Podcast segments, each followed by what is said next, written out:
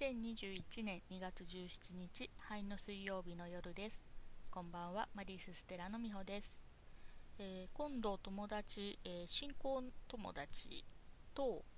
ポッドキャストをやってみようっていう話が今出ていてその練習も兼ねてちょっと今日やってみようと始めてみました、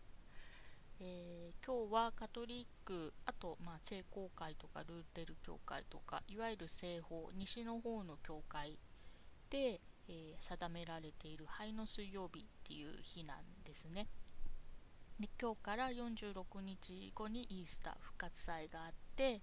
で今日から復活祭までの期間を四旬節と言います。で四旬節の間は、まあ、やる人は断食したりとかあと断食までいかなくてもお肉を食べない日とか少なめに食べましょうみたいな日が定められていて、まあ、それにのっとってちょっと断食チックなことをしたりとかあと、まあ、愛の奉仕誰かのために奉仕をするっていうことが推奨、まあ、いつもそれはすべきことなんですけれども特にそれを推奨されてたりとか、まあ、信仰ってどういうことだろうとか、まあ、その立ち返るキリスト教徒としてどうあるべきかっていうところに立ち返る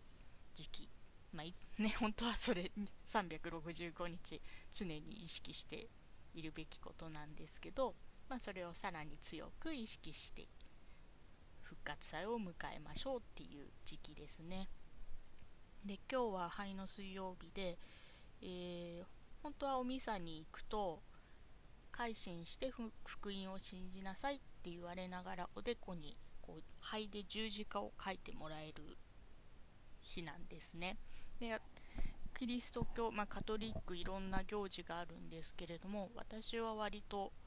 今日のこの灰の水曜日のミサが結構一二を争うぐらいに好きな日でっていうのはその改心して福音を信じなさいっていう言葉の時もあるしあとあなたは塵であり塵に帰っていくのですっていう言葉を言われながら書いてもらう時もあってでそれっていうのは旧約聖書の中のコヘレトの言葉っていう箇所の3章20節っていうところに全ては塵からなった全ては塵に帰るっていう言葉があってまあそこから取られてあなたは塵であり塵に帰っていくのですっていうふうに、まあ、言われるんですけれども、ま結局ね人間は土から生まれて土に帰るっていうことですごいこの前後もいいのでちょっと読みますね。人の子らに関しては私はこうつぶやいた。神が人間を試されるのは人間に自分も動物に過ぎないということを見極めさせるためだと。人間に望むことは動物にも望みこれも死にあれも死ぬ。同じ霊を持っているに過ぎず人間は動物に何ら勝ることころはない。すべては虚しくすべては一つのところに行く。すべては塵からなった。すべては塵に帰る。人間の霊は上に登り動物の霊は地の下に下ると誰が言えよう。人間にとって最も幸福なのは自分の技によって楽しみを得ることだと私は悟った。それが人間にふさわしい分である。死後どうなるのかを誰が見せてくれよう、はい。まあ、キリスト教のイメージが一般的にどうだかっていうのはもうちょっと私の立場からはあれなんですけど結構ね死後どうなるのか誰が見せてくれよなんかこうキリスト教っていうと天国と地獄とかその死後のことをすごいパキッとは分けてる感じがあるけどコヘレトさんはこういうふうに書いていてんで私がここすごく好きだなと思うのはまあその人間も動物に過ぎないっていうところとか、まあ、これも死にあれも死ぬ。結局こう人間であるっていうことで唯一全ての人に平等なのはいつか死ぬっていうこと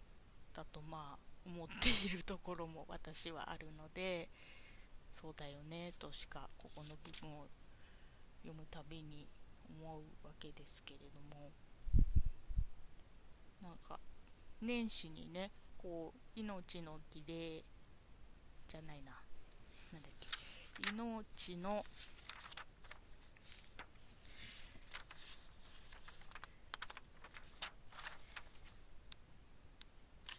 命への礼儀を読んで動物との関係を考えるっていう、まあ、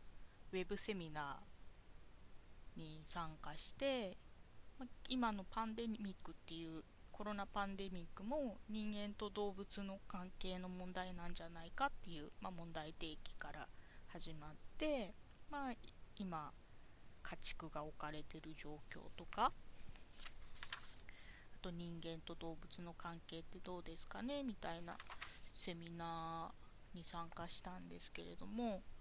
うーん。本当にこうコロナの中でなかなかこう自然と触れ合う機会とかも増えてる人は増えてるのかもしれないけど私は完全に引きこもりで東京のココンクリートの中にいるのでだいぶ自然と接点が少なくなっちゃったんですけれどもうんどんな時でもこの地球の上に生きてるのは人間だけじゃなくて、まあ、動物もそうだし植物もそうだし菌もそうだし目に見えないいろんな命あるものがあるっていうことを忘れてはいけないしそういうものたちと自分の命の大切さっていうのは何ら軽重軽いも重いもないんだよっていうのはすごい大事なことだと思うんですよね。で結局それそれその命の軽重っていうのをこう人間同士の間でつけるからまあ、差別が起きたりとかもしてるわけで、まあ、まずは人間同士の命の重さを全て同じであるって思えるように全人類がなることが大事だし同時にその動物の命も何もかも命っていうのは等しくあるっていうことをみんなが腑に落ちてそうだよねって思えればもうちょっとお互いに何て言うのかねリスペクトし合える世界になっていけるんじゃないかなとまあ臨死体験をした時に命って全部同じだなって思ったりもしたので15歳ぐらいか、まあ、ずっとそういうふうに思ってるんですけれど、うん、まあそのね臨死の経験もあって自分にとって死っていうのが、まあ、ある意味で救いでもありある意味でなんだろうねいつもうん結局そこに向かって歩んでるんだよねみたいななんて言ったらいいんでしょう。ネガティブな意味ではなくてまあどんな人生を送っても最後は死ぬだけだから、まあ、ね、ここにも楽しみがっていう言葉が出てきてるんですけどどうせだったら楽しく生きたいしそれは自分だけじゃなくて世界中全ての人が楽しい人生を送ってほしいしできることなら動物植物その他生物傷つけずにまあまあ、命をいただいて生きていくしか人間はできないので、うん、何かしら犠牲っていうのは常にあの生まれてしまう犠牲を生んでしまう罪深い生き物ですけどまあそれはね動物もそうか。お互い食べて食べられて生きていくわけなのでそれはまあ自然の摂理で受け止めながらでも過剰に食べ過ぎたりとか過剰に殺しすぎないで必要な分だけいただいてっていう